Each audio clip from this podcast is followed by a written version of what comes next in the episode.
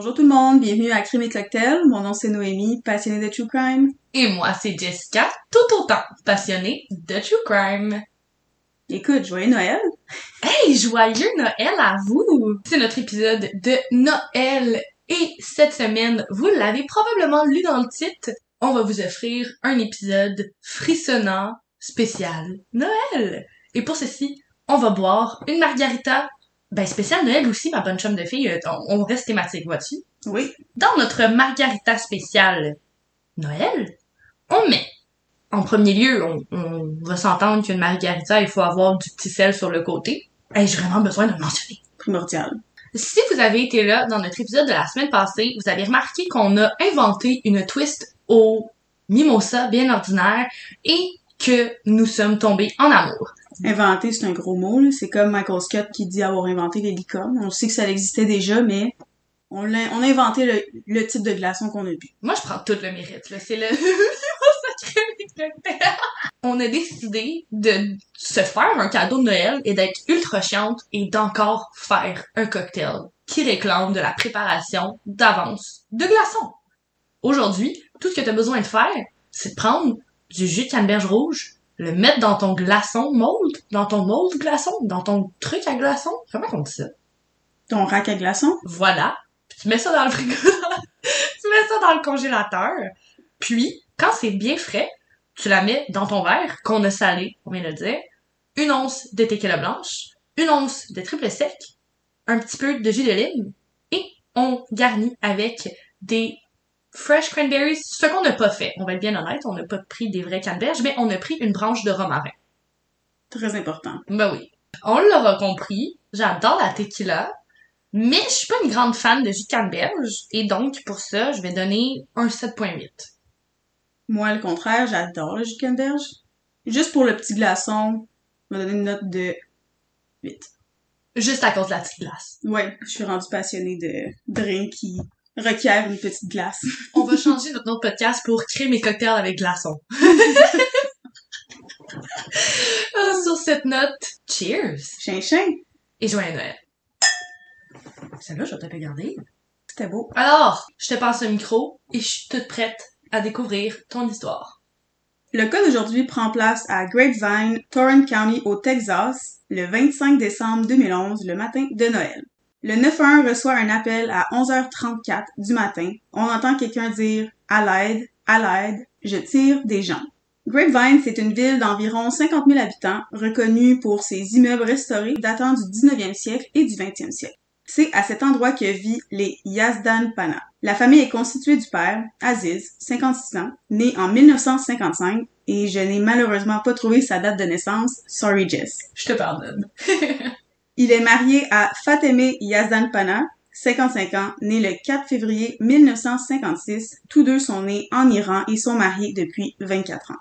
Fateme a une licence de cosméticienne et Aziz est courtier immobilier. Il est reconnu comme étant un homme calme, bon père de famille et protecteur envers celle-ci. Fateme, je vais l'appeler Nasrin dans l'épisode parce que ses proches l'appelaient de ce nom-là. Donc Nasrin a aussi un tempérament calme et est reconnue comme étant une femme extrêmement gentille et compréhensive. Ensemble, ils ont deux enfants. Leur fille est née Nona Narges Yazdan Pana, de 19 ans, née le 22 septembre 1992, et leur fils Ali, de 14 ans, né le 22 avril 1997. Je vais juste souligner que le 22 avril, c'est la fête de ma mère. Oh! Shout out to ma mère. Charlotte à toi, Claude. On te voit liker toutes nos posts. On sait que t'es là. On t'apprécie. Nona, c'est une jeune femme pleine d'ambition qui souhaite aller en Californie pour faire ses études et réaliser son rêve d'être avocate. En février 2011, elle a participé à un state competition. C'est provincial, Ben, l'équivalent d'eux aux États-Unis, ouais. Ouais, exact. Pour les étudiants qui sont dans la DECA, c'est une organisation internationale qui promouvoit les carrières en marketing, finance et dans le management, etc., dans les écoles secondaires et les collèges. Bref, la famille semble avoir bien réussi. Ils ont immigré aux États-Unis pour une vie meilleure, ont deux beaux enfants, un long mariage, le fameux rêve américain, quoi. On en parle souvent, mais il est là, il existe. Comme vous en doutez bien, surtout pour les histoires racontées dans ce podcast, les apparences sont souvent trompeuse. En 1996, Aziz fut arrêté pour évasion et fraude fiscale. Il reçut une amende de 1000 dollars et a dû payer 30 000 dollars en dédommagement. 30 000 dollars, c'est beaucoup aujourd'hui, vous comprenez donc à quel point ce fut une lourde épreuve pour la famille en 96. Le tout a empiré quand quatre ans plus tard, Aziz a cessé de travailler dans le domaine des prêts hypothécaires slash agent immobilier. C'est un peu une zone grise. Qu'est-ce qu'il faisait comme emploi? J'ai voulu dire les deux. Je sais pas. Bref. Mais c'est que c'est souvent relié, en fait. Tu peux avoir des ça. courtiers qui travaillent avec des spécialistes en financement, tu peux avoir des directeurs en développement. Il y a tellement d'affaires. Et voilà. C'est pas précisé, mais j'imagine qu'il a perdu son emploi, pas de son plein gré, qu'il a pas démissionné pour une quelconque raison. Soit il a été renvoyé ou on sait pas. Bref, il a perdu son emploi. D'ici là, il avait toujours empêché sa femme de travailler, mais maintenant qu'elle n'avait plus d'emploi, il n'y avait plus bien choix de la laisser faire. Nasrin a alors commencé à travailler deux emplois en même temps pour subvenir aux besoins de la famille à un spa. Donc elle était esthéticienne, cosméticienne, elle faisait les ongles et tout. What a bad bitch. Deux jobs, t'es rough. Fast forward au mois d'août 2010. Nasrin déclare faillite après la perte de son emploi dix ans plus tôt. Aziz n'a jamais retrouvé un autre travail. Donc on est une décennie plus tard et le gars n'a toujours pas de travail. Je veux pas mettre de shame sur quoi que ce soit. Il y a des gens qui peuvent simplement pas travailler, mais il y avait rien qui l'empêchait de travailler. Il voulait juste pas le faire. Puis surtout, on si je me trompe pas, en Iran, habituellement, c'est plus le contraire. C'est plus souvent la femme qui est au foyer, si je me trompe pas. Ouais, je vais en parler justement tantôt. Ouais. Voilà. C'est donc sa femme qui devait s'occuper de faire vivre tout le monde et le frère de cette dernière les a aussi aidés financièrement. Une maison, deux ados qui vont à l'école, surtout aux États-Unis, un mari, ça coûte cher. Donc, malgré le fait qu'elle travaille à deux emplois différents, malgré tous ses efforts, ce ne fut pas suffisant. Elle a déclaré faillite. Elle a dit à son avocat qu'elle espérait qu'en déclarant faillite, elle ne perdrait pas sa maison. Vous vous demandez sûrement qu'est-ce que Aziz faisait alors que sa femme faisait l'impossible pour leur garder la tête hors de l'eau. Eh bien, avec tout son temps libre sur les bras, Aziz trompait sa femme. Il aurait raconté à un ami que lui et son beau-frère, Mohamed Zaré, mentent régulièrement à leur femme au sujet de petits voyages que les deux hommes font. Pendant ces dix voyages, ils allaient dans des hôtels où ils payaient les services de prostituées. Bon.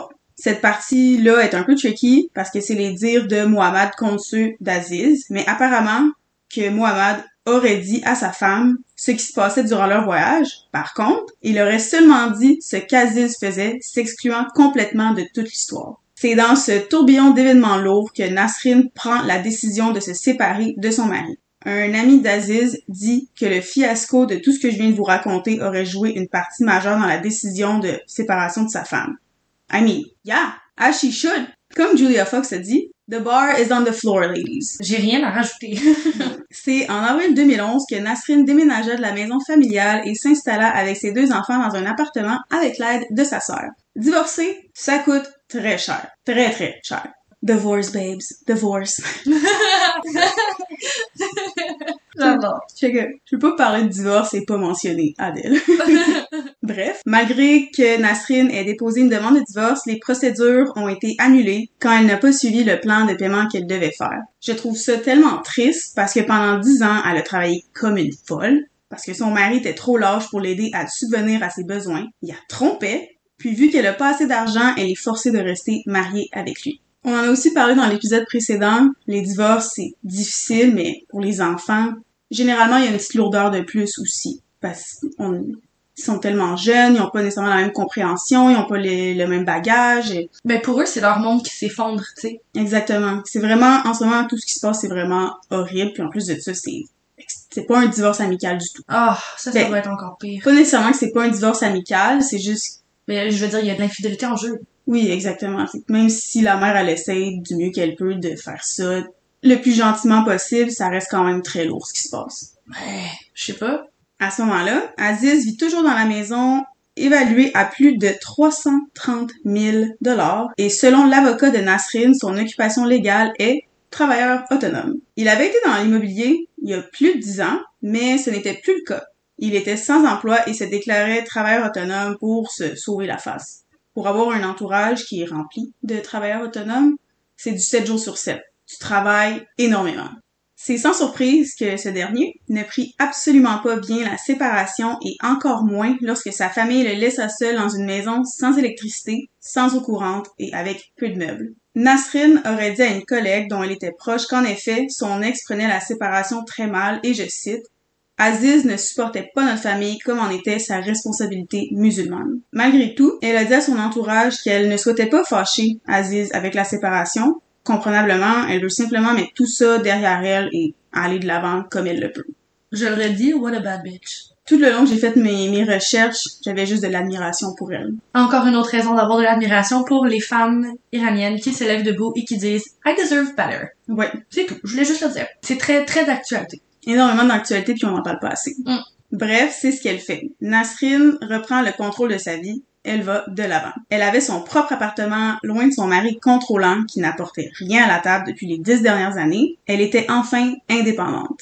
Alors que tout allait de mieux en mieux pour elle, Aziz de son côté perdait de plus en plus l'emprise sur sa vie. Peu après la séparation, la maison fut saisie. Il détestait voir sa femme réussir si bien sans lui alors qu'il était seul et misérable sans elle. Pathétique. L'orgueil, ce que ça peut faire des fois? Il disait à qui veut l'entendre que sa belle-sœur avait le contrôle sur sa femme et ses enfants et que ces derniers l'écoutaient quand elle leur disait qu'il était le mal incarné. Je veux juste le dire, là, c'est un classique comportement de partenaire abusif. Quand il est plus capable de te contrôler, il essaie de contrôler l'image que les autres ont de toi. Je voulais juste le dire. Il se l'apportait à lui-même, là. Elle a pas parti pour rien, là. Je sais pas, j'y reviens tantôt, fait que je vais pas y aller dedans, là, mais t'as raison. Comme je disais plus tôt, un divorce est lourd pour les deux adultes impliqués, ce l'est tout autant pour les enfants, sinon plus. J'ai pas vraiment de détails concernant ces derniers, excepté le fait qu'en août 2011, Nona aurait dit à son amie Giselle Alvarenga que tout devenait de plus en plus difficile dans sa vie. Elle n'a jamais précisé de quoi elle parlait. Mais on peut s'en douter. Beaucoup des amis de Nona ont dit que son père était contrôlant, que c'est ce qu'elle disait, que sa mère était plus du genre compréhensive, calme, tandis que son père était vraiment plus strict et contrôlant.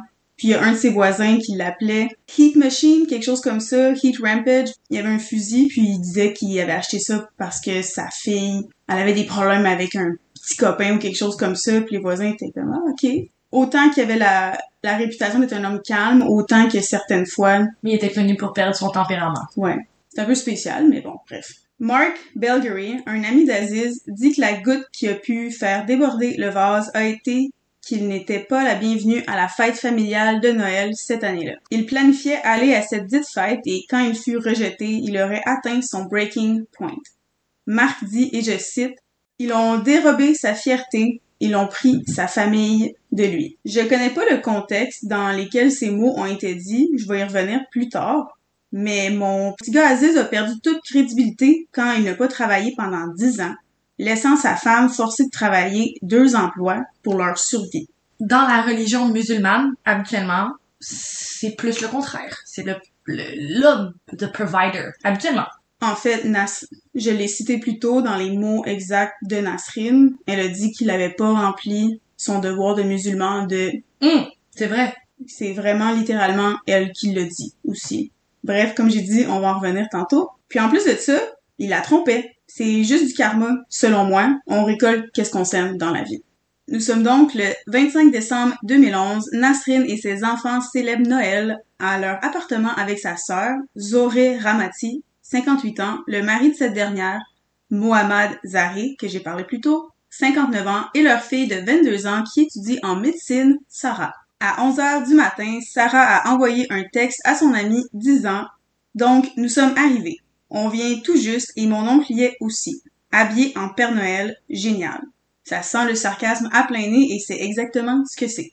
Euh, C'est qui qui était habillé en Père Noël, pardonne-moi? Aziz, qui était pas invité au début, puis il arrive sur place, il est là, déguisé en Père Noël. Ok. Je sais pas pourquoi il était là en Père Noël? Je sais pas comment que ça s'est passé. Est-ce qu'il est juste arrivé déguisé en Père Noël puis Nasrin elle a pas? Moi j'imagine que c'est ça. Il est arrivé déguisé en Père Noël. Il essayait de voir ses enfants le jour de Noël. Puis Nasrin c'est tellement une bonne personne, une bonne mère de famille, compréhensive. Elle l'a laissé venir passer Noël avec sa famille. Le fait est qu'Aziz est présent sur place, comme j'arrête pas de dire, déguisé en Père Noël.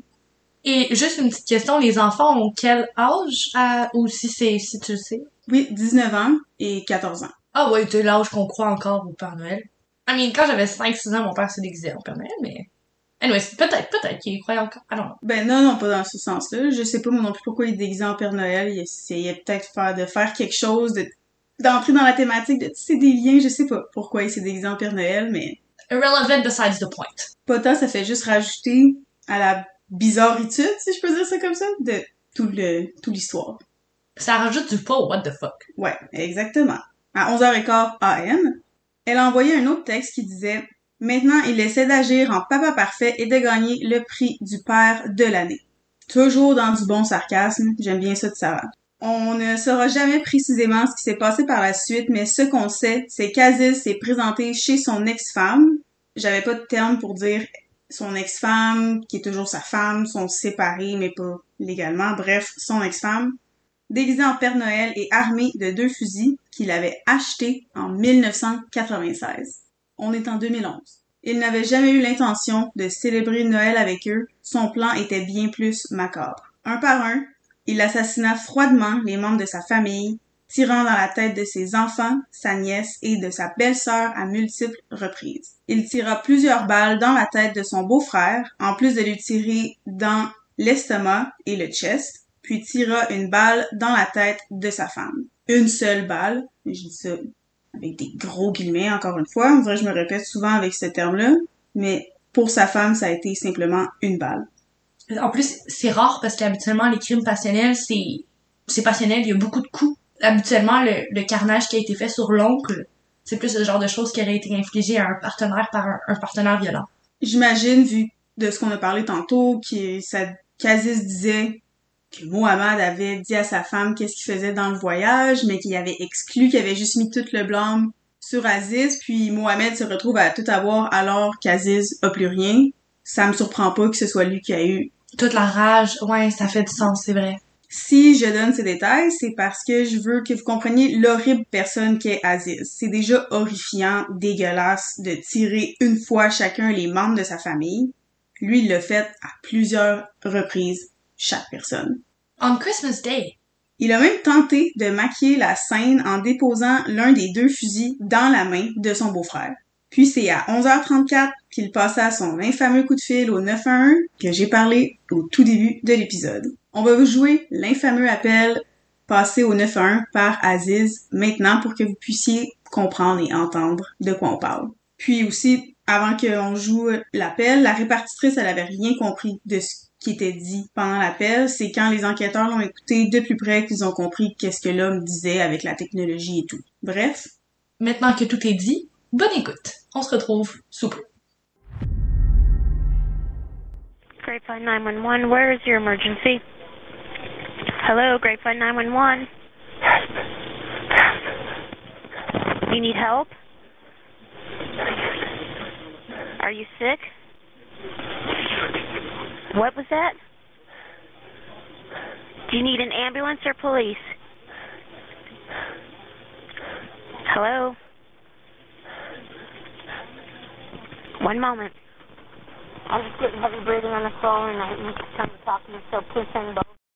Après son appel au 911, Aziz se suicida en se tirant une balle, faisant un total de sept morts. J'ai un petit, je sais pas comment dire ça, j'ai j'ai vraiment un problème avec les gens qui commettent des crimes puis qui se suicident après au lieu d'affronter qu'est-ce qu'ils ont fait, surtout dans les cas de familicide. C'est que ça arrive tellement souvent, puis sincèrement, on va se le dire, c'est de la lâcheté. Ben oui, à 100%. Ça a aucun rapport avec la question du suicide. Absolument pas. C'est deux affaires vraiment différentes. Je veux absolument préciser que ça n'a pas rapport ensemble. Qu'est-ce que suis en train de dire? Mais dans ces cas-là, des familicides, d'aller tuer les personnes proches dans sa famille ou ses enfants, puis se suicider après, puis laisser les autres juste pris à ramasser le bordel, les dégâts laissés en arrière, c'est dégueulasse. Ouais. Quand la police est arrivée sur les lieux, les agents ont découvert une scène d'horreur. No shit. Une famille toujours dans leur pyjama, massacrée, pleine de sang, entourée de cadeaux de Noël fraîchement déballés. Quand tantôt t'as dit ah c'est le matin de Noël, je me suis retenue pour pas en parler parce que je savais que j'allais en revenir à la fin de l'épisode, mais ils venaient tout juste de déballer leur cadeau de Noël, toujours en pyjama. Je commente pas parce que j'ai j'ai la bouche à terre, c'est... Oh my god. Si on exclut tout rapport avec la religion, qu'on focus vraiment sur le Noël de bon vieux capitalisme, le Noël d'aujourd'hui avec le sapin, le Père Noël et tout le tralala, c'est censé être une fête qui est vraiment focusée sur l'amour, la famille. Je l'aide tellement à Nasrin. Ouais. Parce que je, je pense à mon premier Noël quand j'ai été sortie d'une longue relation qui ne me faisait plus. Je me suis jamais sentie autant relieved. C'est tout ce qu'elle méritait pour son premier Noël. As the bad bitch that she was, that chose herself. Ouais, puis à cause d'un homme dégueulasse, lâche, il lui a volé tout ça, puis le reste de sa vie, et de six personnes en tout, plus lui-même. Pour en revenir à ce que je disais plus tôt au sujet des commentaires faits par l'ami d'Aziz, c'est sidérant de voir ce genre de façon de penser revenir sans cesse. Le fameux, infameux victim blaming. Ça me dégoûte, ça m'horripile, j'ai, j'aurais jamais assez de mots pour exprimer à quel point ça me décalisse en bon québécois, comme je dirais, que les gens osent faire du victim blaming dans ces situations-là. Son ami disait, ah, ils ont enlevé sa fierté, ils ont enlevé sa famille, etc. Ça l'ex- ça l'excuse pas. Il y a rien qui excuse ce genre de geste-là. Non. Donc. Faut vraiment, faut vraiment changer cette façon de penser-là dans la société, de vouloir blâmer les victimes et leurs familles. Qu'est-ce que c'est ça? Puis même dans le cas de la semaine passée qu'on avait parlé, qu'il y a eu beaucoup de gens, j'ai fait des recherches par la suite, qu'il y a eu beaucoup de gens qui ont blâmé les parents de la victime. On peut s'arrêter de pointer du doigt dans la vie, puis juste comprendre qu'on on comprendra jamais, en fait, ce que notre prochain vit. Si t'as pas marché le chemin dans les souliers d'une certaine personne, tu peux pas comprendre qu'est-ce qu'elle a vécu et c'est pas à toi de juger qu'est-ce qu'elle a fait. Puis c'est surtout facile de juger sur internet de nos jours. Prends ton pouls mon chum, puis relax. Tristement, c'est ainsi que se termine le cas du massacre de Grapevine. Prenons un moment aujourd'hui pour se rappeler de Nasrin Ramati, ses deux enfants Nona et Ali, Zoré Ramati, Mohamed Zareh et leur fille Sarah. En cette période de Noël, serrez vos proches un peu plus fort. Oh shit, ah, c'est ça qui me serrer le cœur. Et ouais, quand que je disais dans mon, mon tease la semaine passée que c'était quelque chose, c'était... Je sais pas si c'est parce qu'on est, tu sais, la fin de l'année est toujours plus difficile, le mois de novembre, le mois de décembre, puis c'est surtout qu'on est dans une période que c'est l'amour, Noël, la famille et tout. Je sais pas, mais ouais, ça fesse. Vraiment. Bref, on va continuer notre tradition. Qu'est-ce qu'on fait pour le prochain épisode, Jess? Eh bien, en fait, vous allez recevoir des demain deux petits cadeaux de Noël dans lesquels moi et Noémie, on va reprendre notre cocktail fétiche qu'on a bu durant l'année et qu'on va se raconter des anecdotes un peu true crime-ish que l'une et l'autre on a vécu ou qu'on a été témoins. Surprise! et outre ça, on se retrouve mercredi prochain pour notre épisode spécial Capricorne. Et qu'est-ce qu'on présente pendant notre épisode spécial Capricorne, non? Pour être quelqu'un qui fait des études en soins infirmiers, j'ai tellement hâte de vous présenter le cas du docteur Harold Shipman. On vous présente le infamous Dr. Death Donc, on se retrouve demain. pour notre épisode spécial Noël. Ah! Crème et cocktail!